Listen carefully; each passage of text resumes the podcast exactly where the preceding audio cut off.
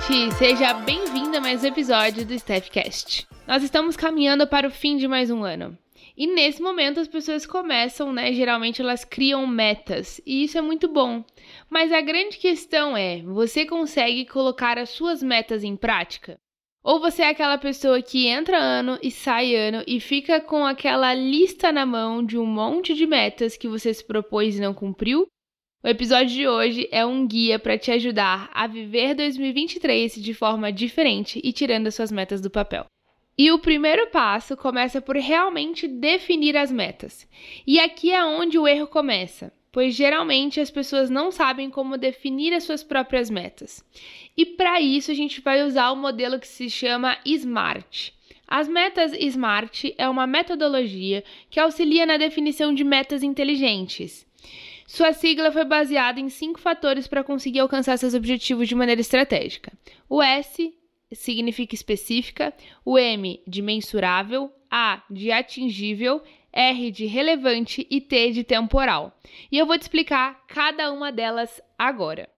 Começando pela letra S, que significa específico, é para você realmente detalhar. Então, por exemplo, você quer guardar mais dinheiro. Isso é uma meta genérica e todo mundo faz, né?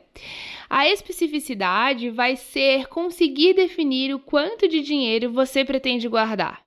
Para ir além e te ajudar a definir uma meta como específica, é necessário responder algumas perguntas que levam a uma reflexão e análise sobre onde se deve chegar. Então, por exemplo, você pode pensar aí: o que alcançar com essa meta? Quem são os responsáveis por ela? Onde acontecerá as ações para realizá-la? Como conquistá-la? Por que ela é importante e deve ser cumprida? Após essas etapas e respondendo essas perguntas, a meta se torna muito mais específica, facilitando que os objetivos sejam alcançados. O M é de mensurável. Toda meta que você tiver precisa ter a possibilidade de você medir quanto que é aquilo, até que você consiga avaliar o seu progresso. Então pense, qual é o resultado esperado dessa meta? Em quanto tempo essa meta será alcançada?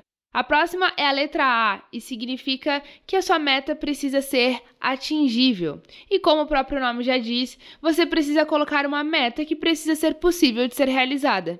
Essa etapa é fundamental porque ela influencia direto na sua motivação e pode gerar uma frustração se você não conseguir atingir essa, essa meta, esse objetivo. Com a estratégia correta e ações bem definidas, o caminho se torna muito mais preciso. O R vai ser de relevante. Esse relevante vai definir o porquê aquilo é importante para você. E o T é de tempo, de prazo. Ter um prazo para começar e terminar é fundamental para que essas metas sejam cumpridas. Essa questão de tempo é bem importante. vou compartilhar um exemplo que eu coloquei em prática quando o ano virou ali de 2020 para 2021. No primeiro ano de pandemia, eu acabei engordando muito, né? E eu coloquei como meta eliminar 12 quilos. E é eliminar porque tudo que você perde você pode correr o risco de achar. e eu não quero achar mais, não. E quando chegou ali, né, o prazo que eu tinha estabelecido, eu fui muito além do meu objetivo e eu consegui eliminar 15 quilos. Isso me gerou motivação, né? Te anima e você uh, vê que você consegue ali se realizar os seus objetivos. Então, isso é muito importante. E você pode estar se perguntando agora, Esté, eu preciso de tudo isso para definir uma meta? E a resposta é sim. Né? Quando você é, é, encontrar uma amiga, quando você vai encontrar uma amiga, vocês não marcam ali a hora, o lugar para vocês se encontrarem, porque isso facilita para que você chegue até ela. Com a meta não é diferente. Esse é o primeiro passo para começar a tirar a meta do papel, definindo. Se você quer definir uma boa meta, você precisa de todo esse processo, tá bom? A próxima dica é o planejamento. Então você já sabe exatamente o que é a sua meta, por que, que ela é importante para você. Agora é hora de planejar. O planejamento é o seu plano de ação, como você vai colocar isso em prática. E geralmente aqui começam a aparecer os primeiros pensamentos sabotadores. Então, pensamentos como: ah, eu não tive tempo, tô sem dinheiro, não deu. Por isso que o planejamento é tão importante, vai te ajudar a determinar ali, né? Planejar como que você vai fazer tudo isso. No caso de iniciar academia, por exemplo, uma meta ali de, de atividade física, você vai precisar pensar quando você vai, que dias da semana, qual é o horário e como que você vai fazer tudo isso, né? Você vai em uma academia ali perto da sua casa, do seu trabalho, você prefere fazer uma caminhada ao ar livre, então precisa planejar para a gente tirar essas metas do papel.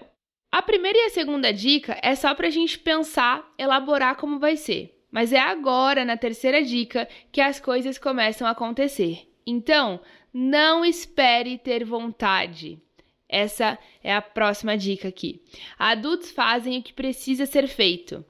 E é aqui que você precisa voltar lá na letra R do seu, da sua meta Smart e lembrar o porquê que isso é importante para você.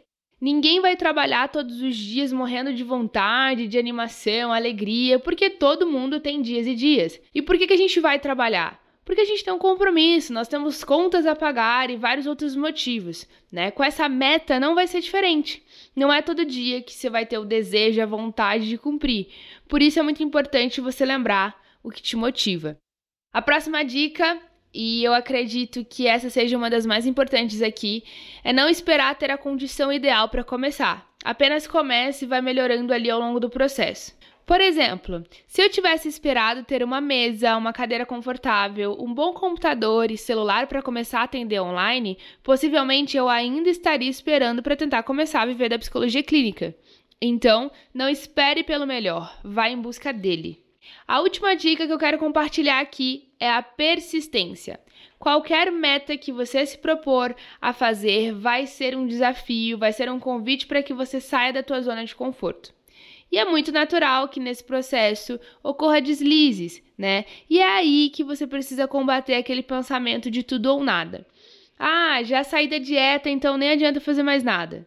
É importante lembrar e entender que isso faz parte, vai ter deslizes, acontece. Não é porque você vacilou um dia que você não tem que voltar ali para dieta ou para reeducação alimentar. Então, tenha persistência para voltar a fazer e, se necessário, defina um micro passo da sua meta para que você cumpra isso todos os dias.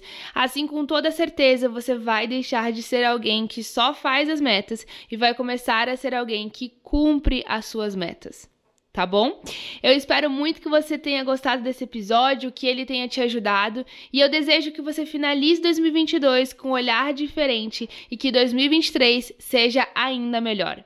Não deixe de compartilhar esse episódio com as suas amigas e a gente se vê em breve, tá? Um super beijo e até o próximo episódio.